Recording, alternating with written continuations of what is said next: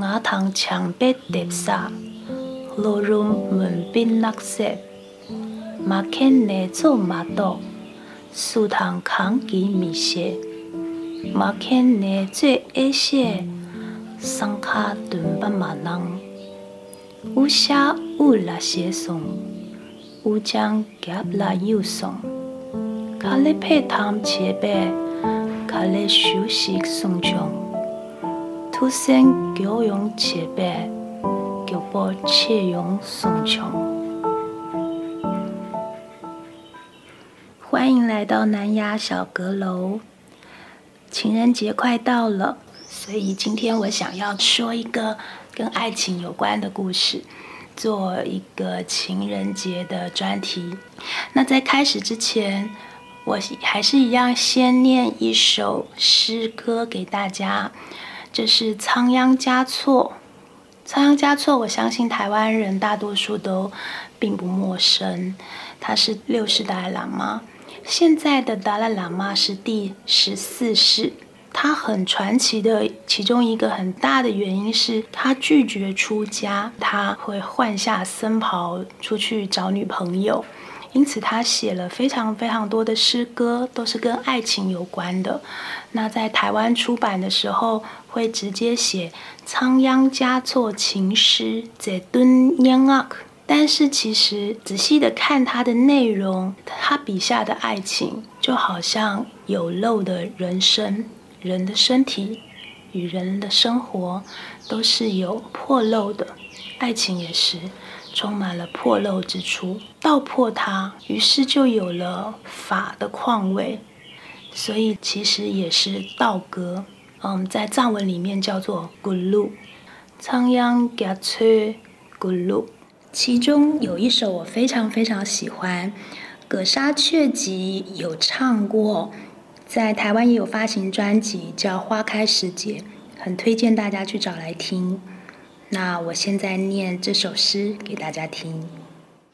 瓦塘墙壁叠沙，路入门边垃圾，马看内做马刀，树塘扛起米线，马看内做一些，上卡蹲把马囊，乌下乌拉些松，乌将夹拉又松，卡里配汤切白。卡勒休息松穷，土生九用切白，九波切用松穷。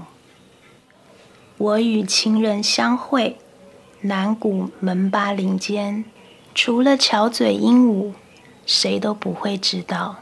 巧嘴鹦鹉若知，请别说出秘密。帽子戴在头上，辫子甩在身后。一个说。请慢走。一个说：“让您留步。”内心难过的同时，又说着：“很快就会聚首。”嗯，大家听完可能开始想：“哦，这首诗第一个说的是秘密恋情，然后即将远距，要分隔两地，不知道何时会再相见。怎么 情人节特辑是这样子的调性吗？”我今天的确是要说一个关于离别的故事。我在很多很多年以前，在达兰萨拉认识的一个女孩，第一次打招呼的时候就让我印象非常深刻，因为她其实中文讲得很好。很多人是年纪小小的时候就来的，所以中文其实不太会说了，或者在家乡就没有学过。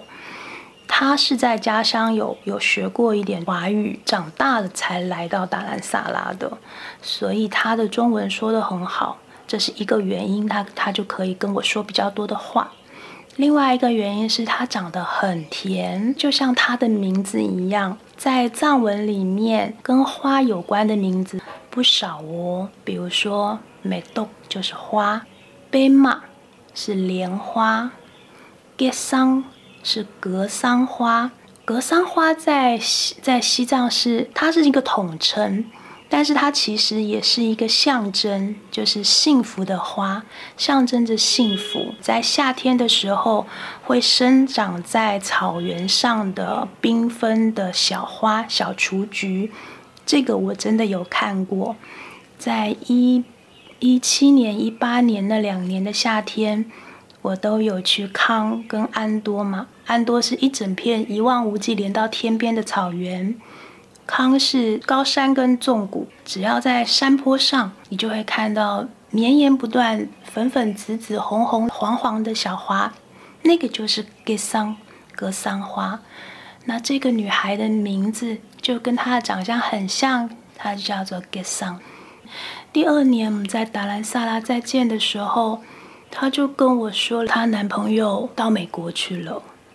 嗯，因为去美国其实需要非常多的钱，她没有办法去。她当然不可能阻止对方，就只能眼睁睁的看着对方到了美国，而她过不去。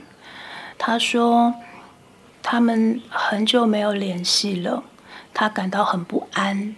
我还记得那天，我到他住的地方喝下午茶。嗯，因为他他在境内西藏长大嘛，那我又去过境内西藏，所以他就拿出了娃哈哈。娃哈哈是中国的中国的甜奶茶，他知道。我们有共同的在中国喝到娃哈哈的那样子的经验，所以他就拿出了娃哈哈的奶茶粉，就从中国，呃，走私进来的一些一些一些东西会在达兰萨拉买得到。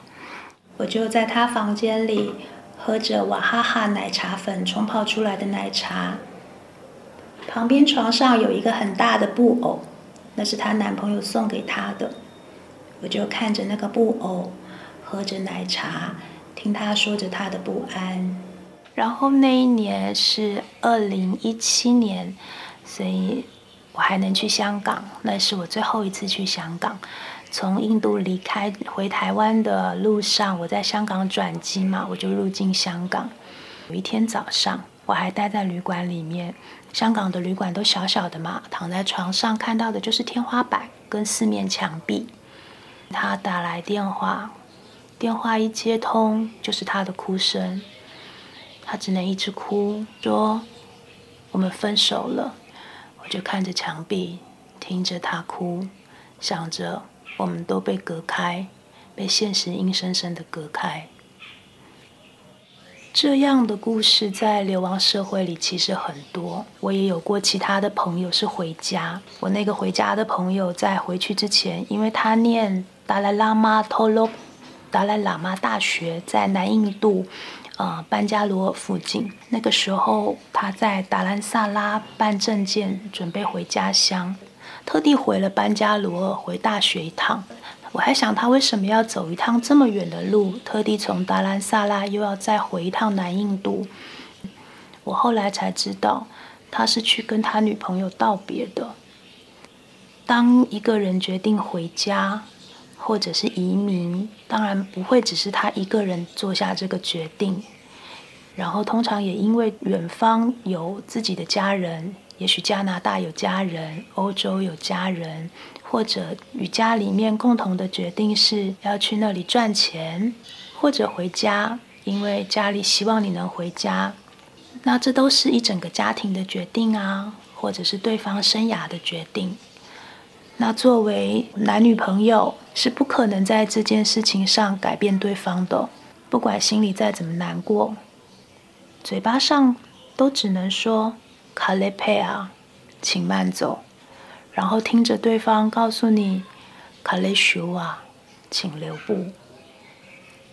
另外一个女生朋友，我在她回西宁老家的时候去西宁看她，刚好我也那时候在西宁。她之前就有跟我说，她有过一段恋情，对方回家乡了，两个人很自然就分开了。